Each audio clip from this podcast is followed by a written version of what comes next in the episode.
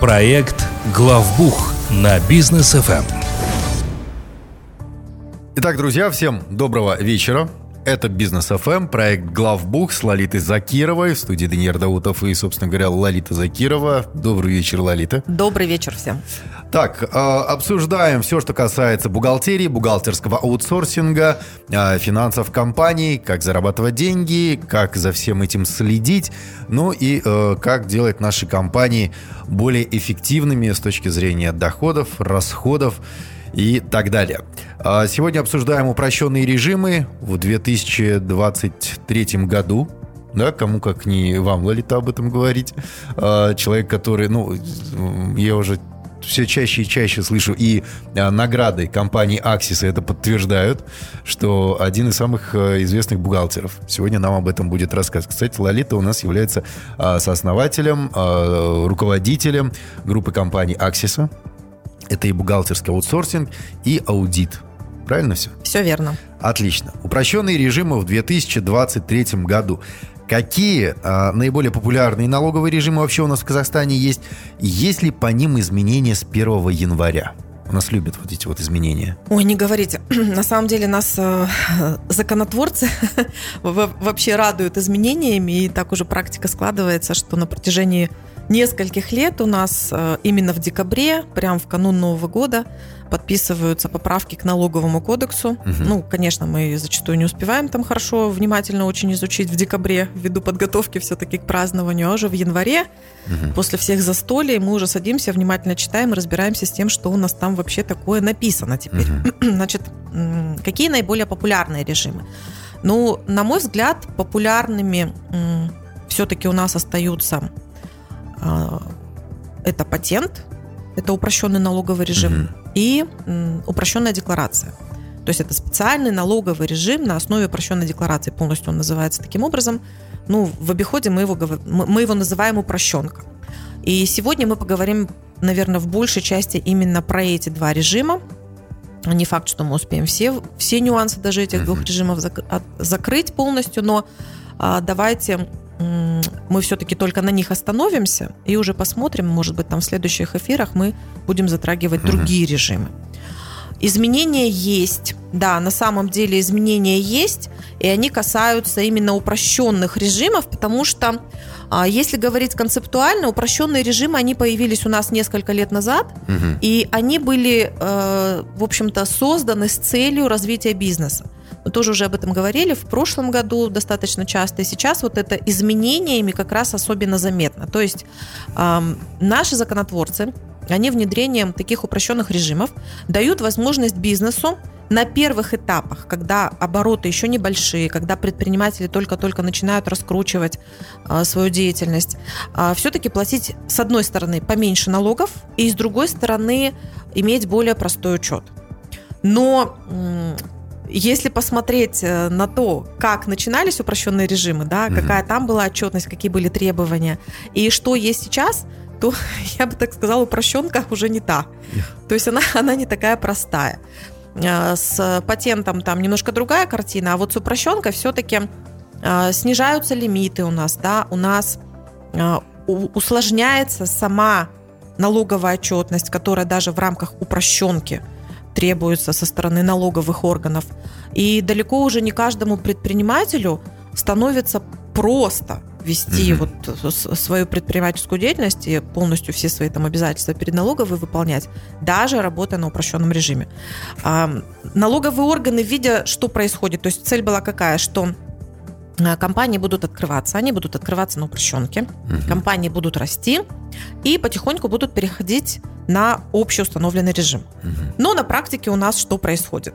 У нас компании очень четко следят за тем, чтобы никоим образом не попасть на общеустановленный режим, Да. плюс еще параллельно не попасть на НДС. Мгм.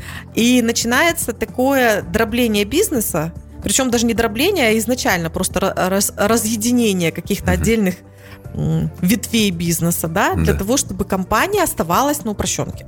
Поэтому у нас очень такая популярная ситуация, когда у одного владельца несколько компаний, А, они могут быть непосредственно на него открытые, либо, либо открытые на аффилированных лиц. Но, тем не менее, это все, в общем-то, в одних руках, да? А министерство нам потом рапортует, что деловой индекс в Казахстане да. увеличивается, да, у нас, да, смотрите, да. сколько компаний. Что у нас все открывается, открывается бизнес. Да. И зачастую не проходит, вот, ну, на мой взгляд, нормального анализа, что, ну, ну, может, конечно, анализ происходит, я тут ни, никоим образом не хочу принижать э, деятельность вообще Министерства национальной экономики, конечно, потому что Минэк, он, в общем-то, и налоговый кодекс пишет, и в том числе отслеживает вот эти все э, происходящие изменения внутри бизнес-активности да, в Казахстане. Но тем не менее есть, да, есть, есть такая вот ситуация, что количество компаний растет, Растет ли при этом их качество? А качество это в первую очередь, когда компания растет в доходах, когда компания растет в налогах, когда компания растет в количестве сотрудников, опять же, в налогах уже с этих сотрудников. А вот здесь, ну, на мой взгляд, требуются, наверное, да-да-да, требуются какие-то изменения. И что в итоге происходит сейчас? То есть налоговые органы со своей стороны, ну и Министерство экономики тоже, налоговый орган не больше, конечно, как исполнитель, Минэк, Министерство экономики, а, увидев, что а, не произошло такого вот вау-эффекта, когда угу. из маленьких компаний у нас через какое-то время все становятся большими, да. А, то начинается такое сжатие угу. именно упрощенных налоговых режимов. То есть смотрят уже на то, а какие конкретно виды деятельности оказывают предприятия, угу. а нужно ли им вообще давать возможность на упрощенном режиме дальше вести свою деятельность. И вот здесь вот как раз основные изменения лежат. Угу. Это то, что у нас с 1 января уже вступило в силу, и то, с чем э, какие-то компании, они до сих пор еще разбираются. Вот я надеюсь, мы на какие-то вопросы ответим, ну, что-то где-то напомним. Ну, то есть сами напортачили, а потом эти косяки пытаются переложить еще и на предпринимателей, да? Ну, я, я бы так сказала, что, наверное, все-таки компании, которые только начинают бизнес, да, им нужно обязательно давать возможность платить меньше налогов и ввести более упрощенную отчетность. Но те лимиты, которые у нас установлены, мне кажется, они слишком маленькие. То есть все-таки разбег должен быть больше. Ну, то есть эта упрощенка, она превратилась чудесным образом в усложненку. В усложненку, да, совершенно Окей. верно. А что касается патентов, да, какие там нюансы в работе имеются? Так, ну, у патентов нюансы тоже есть. Угу. Потому что, несмотря на то, что у нас по э, налоговому кодексу все сужается и сужается количество видов деятельности, которые можно вести на патенте, тем не менее, это популярный все еще вид. А, какие нюансы здесь есть? Ну, во-первых, э, нужно обязательно помнить, что а, если вы работаете на патенте, у вас никаких работников быть не должно. Угу. Что значит не должно быть работников? У нас очень часто предприниматели, они а, подменяют понятие, да, то есть у меня это не работник, у меня это там вообще по контракту гражданского правового характера, физическое лицо какие-то мне услуги оказывает. То есть здесь всегда нужно очень осторожно с этими вещами, потому что э, всегда нужно помнить про превалирование сущности над формой. Вы можете назвать контракт как угодно, но если в этом контракте будут признаки трудовых отношений, то, соответственно, вы нарушаете законодательство. Да? У mm того, кто работает на патенте, работников никаких быть не должно, однозначно. А, дальше. На патенте человек работает в формате, я бы, наверное, это назвала ремесленничество. То есть он работает сам. Он как э, э, ну, такую форму личного предпринимательства угу. ведет. И это однозначно такая деятельность, которая требует его непосредственного участия в бизнесе и зачастую работы ручками, да? да. Ну, совсем по-простому. Опять же, про ремесленничество, если речь ведем. В принципе, в той или иной форме патентная система, она есть очень во многих странах. И, ну, если наши, конечно, законотворцы ее не решат убрать, мне кажется, ее обязательно оставить нужно, потому что действительно есть такие виды деятельности, в которых, ну, прям вот патент это, это святое, это нормально. У нас есть прям перечень э, видов деятельности. Мы сейчас, конечно, не будем зачитывать весь этот перечень, но для понимания, на патенте есть ограничения, какими видами деятельности можно заниматься. А, причем, когда вы, допустим, регистрацию делаете патента, обязательно посмотрите, насколько ОКЭД, классификатор uh-huh. видов деятельности, попадает под то, что разрешено. А, в принципе, системы сейчас, они даже не позволят вам, собственно, патент открыть. Но иногда бывают глюки, То есть, чтобы не оказалась ситуация, что вы все-таки выбрали вид деятельности, который на патенте применять нельзя. А, один из таких очень важных нюансов – это, конечно, когда мы говорим про деньги. То есть, если у вас патент, то сейчас, я, я говорю сейчас, это про 23 год, да, а, у нас есть ограничения вообще всегда на все упрощенные режимы есть ограничения по доходу. Угу. То есть как только вы превышаете доход ну вот в, в, в этом ограничении вы уже там превышение какое-то видите, то вы должны сразу пон, понимать, что вы да? должны переходить в другой налоговый режим. Да. Ограничение по патенту это 3528 МРП, минимальный расчетный показатель. Угу. Минимальный расчетный показатель у нас 1 января 3450 тенге. Соответственно, на патенте в 2023 году у вас доход не может превышать там чуть более 12 миллионов тенге. Угу. Это в год. Это именно за год, потому что патенту мы говорим э, про срок, про период действия. Угу. Налоговый период имеется. Это год. Когда э, физические лица работают на патенте, то часто происходит ситуация, что у них в итоге микс полный, э, где у них там личные деньги, где у них деньги, собственно, в рамках коммерческой деятельности, их ну, предпринимательской деятельности. Уже корпоративные карточки, ну, как корпоративные рабочие карточки то есть, то есть а, это, э, ну, во-первых, открываем ИП, да, и ИП на патенте. А, дальше. Нужно разделять ваши доходы, которые у вас, может быть, вы параллельно ведя предпринимательскую деятельность на патенте, еще и где-то в найме работаете. Такое тоже бывает. На самом деле это не запрещено. Угу. Но чтобы вы четко понимали, куда приходят ваши деньги. Именно от вашей предпринимательской деятельности. И вот здесь ни в коем случае не миксуем. То есть не, не все в одну кучу. Разделяйте. Открывайте отдельно счет. Если вы работаете с компаниями и у вас только безналичные платежи, то вы можете не пользоваться никаким там кассовым аппаратом, вам это ничего не нужно, вы просто все принимаете на ваш банковский счет. Это наиболее удобный вариант, если честно. Если все-таки у вас такой вид деятельности, что э, есть какие-то операции с наличными, то тогда со всеми вытекающими последствиями. Но здесь просто будьте осторожны, потому что у нас очень высокий уровень использования карточек, я имею в виду банковских карточек, да, или мобильных приложений банковских среди физических лиц. И уже огромное количество кейсов, когда налоговые органы берут обороты по личным карточкам mm. и, естественно, ну, видят, что что что-то там явно уже не с личными какими-то перемещениями денежных средств происходит, а явно уже в предпринимательских целях идут какие-то обороты. Вот с этим будьте, пожалуйста, mm-hmm. очень осторожны. Это вот то, что патента касается. А по поводу, если вот патентом э, ограничение 3 с чем-то тысячи МРП в год должно быть, а вот по упрощенке какие ограничения там есть? Ну, с упрощен... упрощенка вообще это, мне кажется, самая популярная вещь у нас в Казахстане. Вот прям очень любят упрощенку, несмотря на то, что она действительно сейчас уже все больше и больше на усложненку похожа. И вот новая форма, которая будет э, сдаваться вот уже совсем скоро, уже, уже там тоже есть определенные нюансы, причем даже связанные с иностранными работниками, чего ранее не было у нас. То есть ограничения по упрощенке. Ну, давайте начнем тоже все-таки с денег, значит, по сумме. В упрощенной декларации есть лимит. Это 24 тысячи 38 МРП. Угу. Опять же, если мы пересчет делаем, это получается где-то там 82, ну почти 83 миллиона, чуть меньше 83 миллионов тенге. Единственный нюанс – а по упрощенной декларации у нас налоговый период это полугодие. То есть 83 миллиона тенге – это лимит на полугодие. Но о чем мы тут должны помнить всегда? Наш любимый НДС. Да. Потому что лимит по НДС – это 20 тысяч МРП. Соответственно, в 2023 году эта цифра 69 миллионов.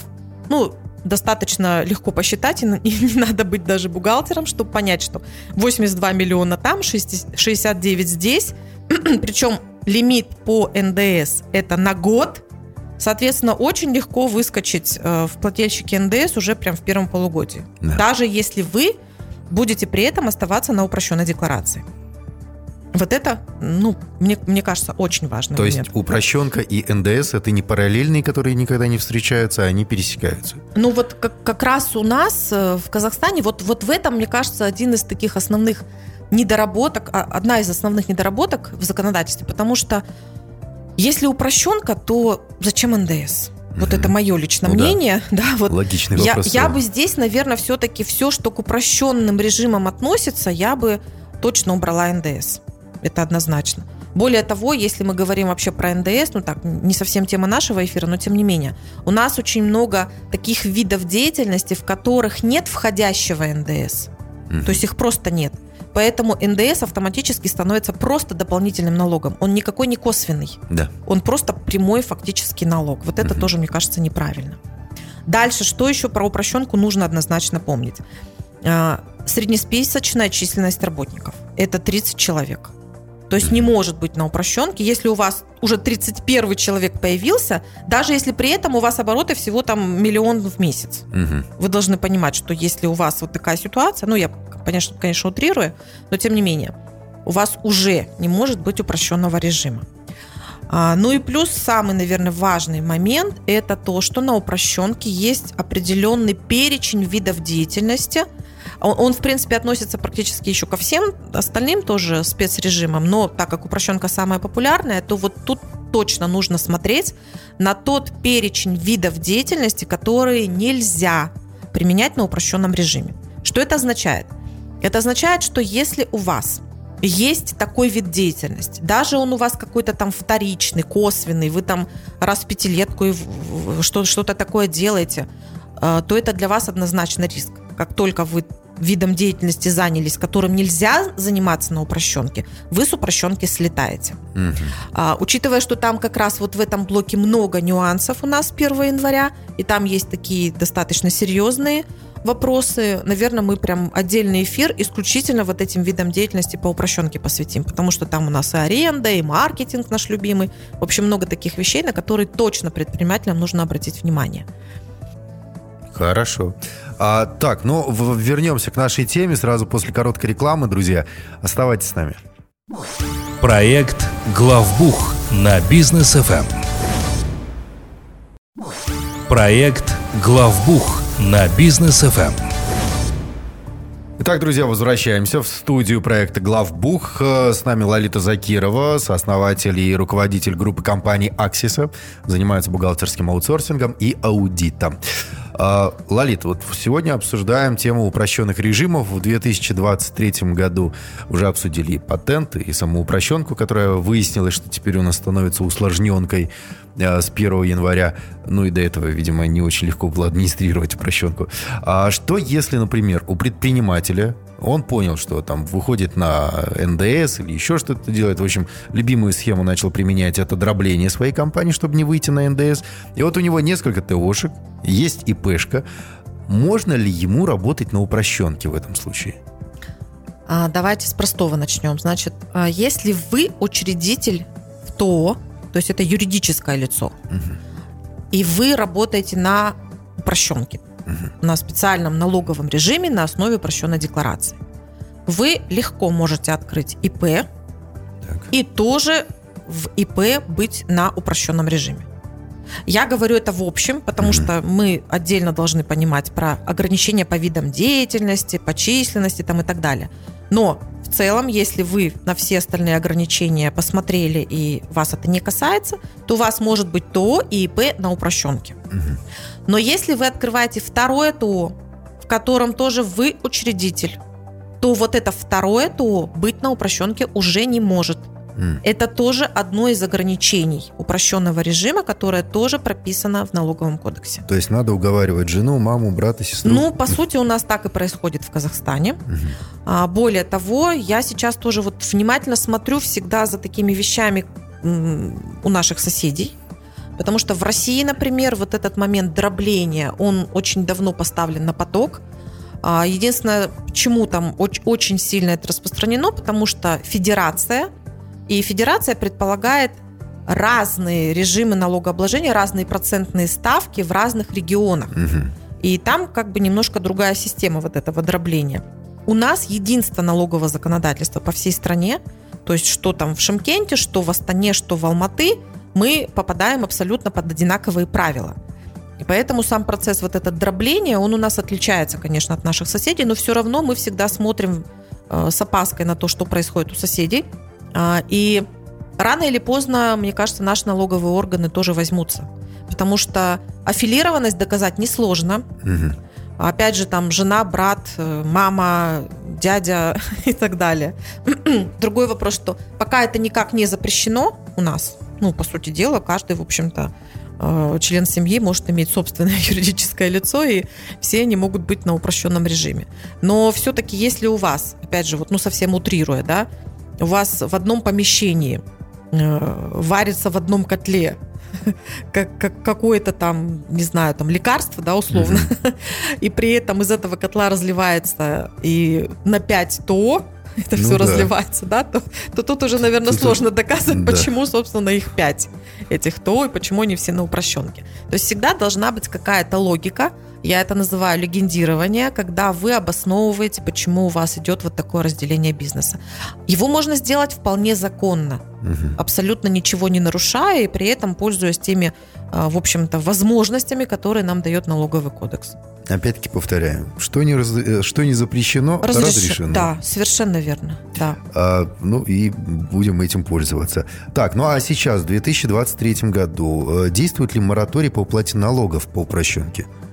Вот тут путаница тоже у многих предпринимателей. Смотрите, значит, мы сейчас будем сдавать отчетность за 22 год. Так. То есть у нас 22 год закончился, и мы сейчас как раз вот собираем все-все-все-все по сусекам для того, чтобы полностью за него отчитаться. Мгм. В 22 году у нас действовал мораторий на э, оплату налогов, да? То есть у нас было освобождение, правильнее сказать, от оплаты налогов на упрощенном режиме. Что мы, соответственно, делали все три года? А это было в течение 20, 21 и 22 года. Мы в течение этого периода декларировали свои доходы, то есть все показывали как есть, и доход показывали. Но сам налог, который у нас к уплате получался, мы его уменьшали Мгм. до нуля, и мы его не платили. Сейчас, когда мы будем сдавать отчетность за второе полугодие, а я напоминаю, что мы говорим сейчас только про упрощенную декларацию. Так вот, за второе полугодие мы делаем все то же самое, второе полугодие 2022 года. Мы полностью показываем весь доход Мгм. и его уменьшаем до нуля. То есть мы никаких налогов платить не будем. Так. Но начиная с 1 января 2023 года все наши доходы, они сейчас уже будут попадать в декларацию за первое полугодие 2023 года, которую мы будем сдавать аж в августе. И вот тогда мы уже оплачивать будем налоги. Там аукнется. Там, ну, как аукнется, по идее, естественно, ну, не должна произойти такая ситуация. Если у вас в 20-м был доход, в 21-м он был еще больше, в 22-м еще больше, а в 23-м вдруг он опять в ноль куда-то улетел. Мгм. То есть это, конечно, будут вопросы. И э, тут нужно, ну, на мой взгляд, очень правильно подходить к тому, как вы что декларируете. А, еще с чем путаница-то возникает? А Почему предприниматели многие говорят, ну нет, мы же дальше платить налоги не будем, у нас же мораторий. Нет, у нас есть мораторий на проверки Да. а, микро и малого бизнеса. Мы говорим только про проверки. Далеко не всех компаний мораторий далеко не на все компании распространяется. То есть, опять же, есть определенные условия, даже если вы микро и малый бизнес, и вы там определенные действия сделаете не совсем корректные, к вам тоже придут на проверку. Но и компании, которые покрупнее, если вы на упрощенном режиме, то к вам тоже могут прийти на проверку, если вы уже там под малый микробизнес не попадаете. В общем, на эти вещи тоже нужно обращать внимание. Мораторий, он не на все. Так что, друзья, имейте в виду. А как можно выводить прибыль, если вот э, предприниматель работает на патенте, на упрощенке? Ну, с патентом легче легкого, потому что это индивидуальный предприниматель, и, собственно, все, что он заработал, это его деньги личные, Мгм. И там особо какой-то системы вывода прибыли ее и нет, собственно. А, Захотел, снял. Да, захотел, снял, там потратил куда захотел. Основное, что э, должны быть деньги на уплату налогов в те сроки, которые закреплены законодательством. А с юридическим лицом сложнее. А, целый пакет документов необходимо приготовить, а, соответственно, подписать эти документы, сделать финансовую отчетность. И условно есть определенные нюансы для вывода прибыли, потому что если у вас деньги на счету есть, но при этом у вас бухгалтерский по вашей финансовой отчетности убыток, то, простите, вы никакие дивиденды не выведете, никакую прибыль, соответственно, себе не заберете. Это нужно тоже понимать. Вот. По дивидендам мы сделаем однозначно отдельный эфир, мы каждый год его делаем, делаем обычно мы его в феврале, угу. потому что, ну, январь это исторически такой месяц, когда все э, анализируется, проверяется за прошлый год, документы все там собираются и так далее. А уже в феврале можно спокойно сделать и отчетность, и уже там видны у определенных компаний даже данные по декларациям годовым, uh-huh. то есть уже понятно, в общем-то, где, где там какие цифры получаются. И там мы подробно расскажем, однозначно о том, как сделать правильно документы, что нужно учесть учредителю, э, как директору правильно отчитаться перед учредителем, если это разные люди, да, угу. все, все эти нюансы там учтем. Окей, хорошо, будем ждать февраля. А аутсорсинг чем может помочь здесь? Ну, вот в частности, компания Axis. Ну, конечно, у нас достаточно большое количество клиентов, которые работают на упрощенной декларации. А, мы ведем этих клиентов э, и очень внимательно как раз отслеживаем лимиты, потому что все-таки бизнес, если растет, а у нас определенные категории бизнеса в прошлом году прям хорошо показали рост, а бизнес, если растет, он достаточно быстро, откровенно говоря, доходит до, до э, вот, вот этих лимитов и, и их превышает. Конечно, мы и собственнику объясняем какие-то нюансы и рассказываем. Иногда на старте мы сразу смотрим, то есть компании, может быть, и нет необходимости на упрощенный режим вставать, может быть, сразу на общеустановленный выгоднее. Угу. А есть у нас клиенты, которые обслуживаются по патенту, но это большей частью а, те субподрядчики, в общем-то, юридических лиц, потому что а, ну, все-таки патент это, ну, действительно ремесленничество такое, да? Да. Вот, ему зачастую там и бухгалтерский учет как таковой не нужен, там больше составления первичных документов. Конечно, мы открываем ИП, мы открываем то юридические лица, мы помогаем предпринимателям выбрать правильно те виды деятельности, которые, с одной стороны, соответствуют тому, чем они собираются заниматься, а с другой стороны, позволяют выбрать тот режим налогообложения, на котором все-таки, ну, насколько возможно, можно платить меньше налогов. Вот это вот, наверное, главный запрос наших предпринимателей. Но и э, если захотят наши слушатели обратиться в Аксису, куда писать, звонить? У нас очень активная страница в Инстаграм. Аксиса, нижнее подчеркивание, KZ. Каждый день там полезная информация предпринимателю и бухгалтеру. У нас есть сайт axisa.учет.kz. Угу. Там есть наши тарифы, там есть отзывы наших клиентов и еще много всякой другой информации. И вы можете обратиться к нам по телефону плюс 7 744 744. На этом номере есть и WhatsApp, и Telegram, любой способ связи. Обращайтесь. Спасибо большое, друзья. Я напоминаю, с нами была Лолита Закирова, сооснователь и руководитель группы компании «Аксиса». Бухгалтерский ау- э, аутсорсинг и аудит, если вам нужен, то обязательно обращайтесь. Спасибо большое. Встретимся на следующей неделе. Всем хорошего вечера. Пока. Проект «Главбух» на Бизнес ФМ при поддержке компании «Аксиса».